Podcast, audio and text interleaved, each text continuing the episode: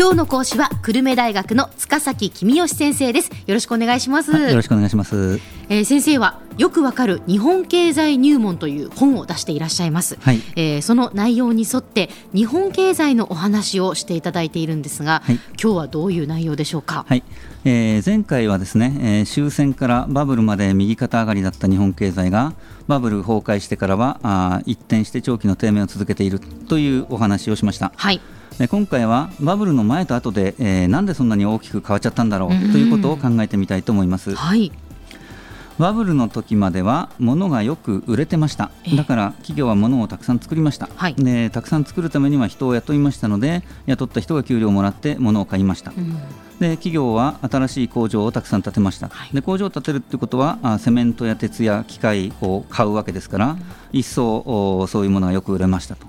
で一方で工場ができると今度生産力が高まるのでえ供給もお増えましたと。はい。いうことでバランスが取れてたわけですね。えええで経済が成長していったのでサラリーマンは給料が順調に上がっていきまして、で人々の暮らしが豊かになってでしかもお物があーよく売れるようになったとうん。いうことです。はい。でサラリーマンの給料が上がるっていうことは企業の側から見ると賃金コストが上がるわけで、えー大丈夫かなと思うんですが、はい。実はあ当時は大丈夫だったと、でなんで大丈夫だったのかというとですね、はい。えー理由の第一が新しい工場がどんどんできましたので新しい機械を使って、えー効率的に生産してで労働者1人当たりの生産量がどんどん増えていったんですね。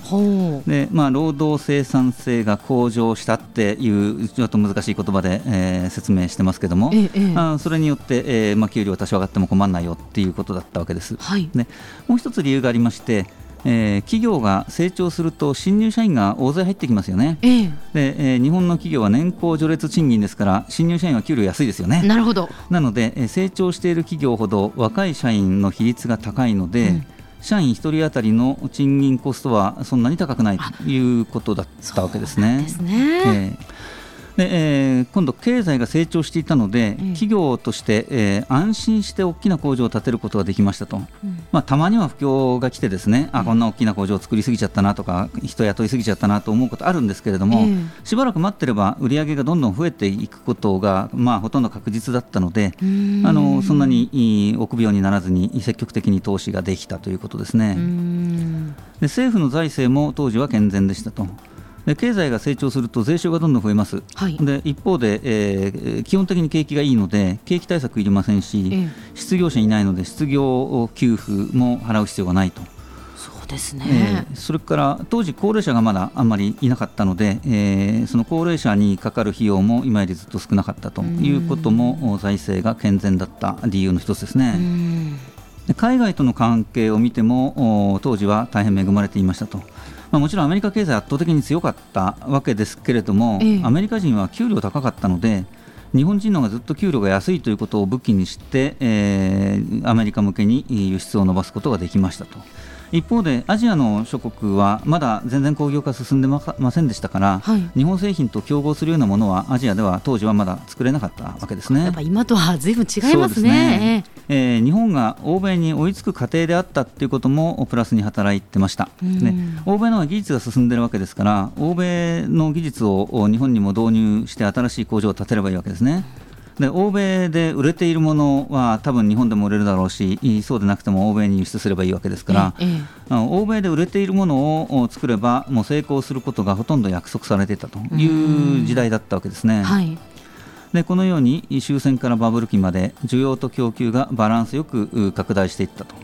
でそれを支えていたのが勤勉で倹約家だという日本人の性質である。なるほど、まあ、バブル期まではやっぱりええ。こういろんなことがいい方向に回転していたんですね。そうですね、ええ。今度バブルが崩壊すると全く逆にい悪い方向に回転するようになってしまいました、はい。ね、まず物があまり売れないので企業は物を作りません。したがって人を雇いません、うん。と失業した人はますます物を買いません。はいで企業は物を作らないので新しい工場を作る必要もありません、だからセメントも鉄も機械も売れません、うん。ということですね、ええ。で失業者がたくさんいて労働力の需給が緩んでいるので、えー賃金が上がりませんと、まあ、むしろ最近ではあ下がってますよね、はい。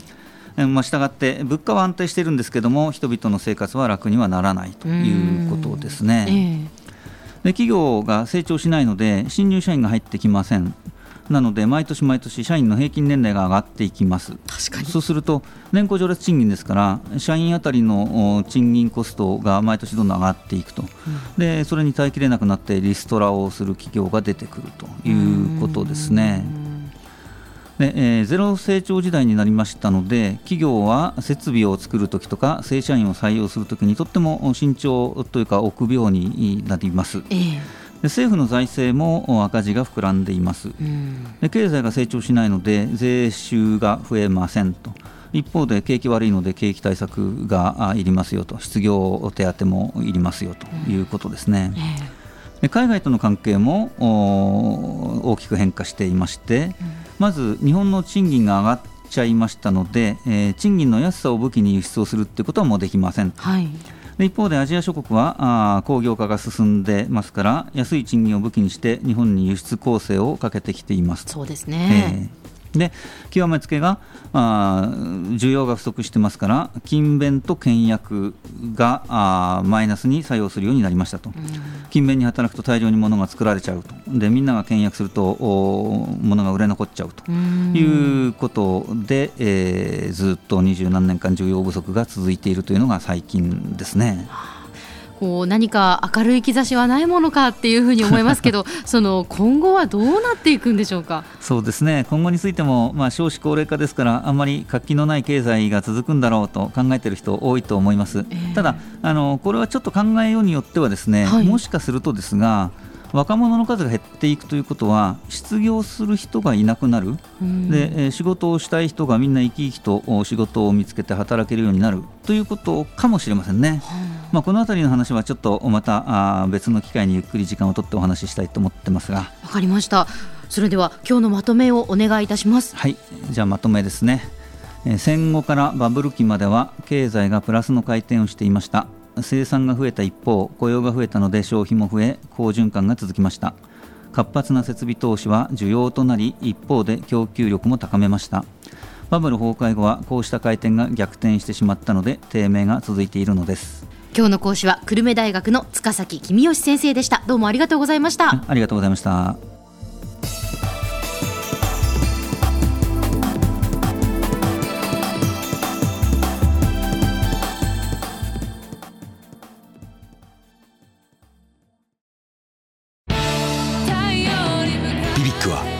州で生まれ九州の人たちに光を届けています。九州のお客様が光り輝くようにそれが QTnet の変わらない思いです。キラキラつながる QTnet。